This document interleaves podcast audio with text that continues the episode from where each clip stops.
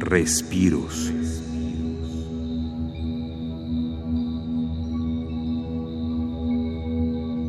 Las señales vitales de las plantas hacen vibrar las 340 cuerdas del espejo Plasmat, un instrumento de grandes dimensiones y sonoridades muy sutiles.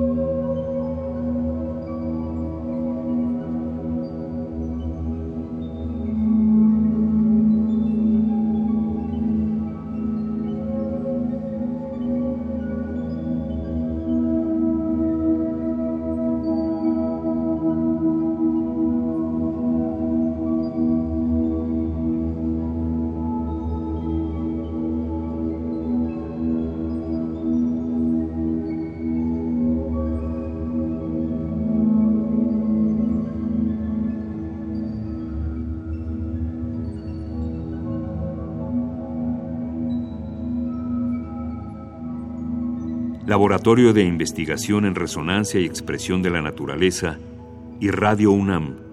Experiencia Sonora.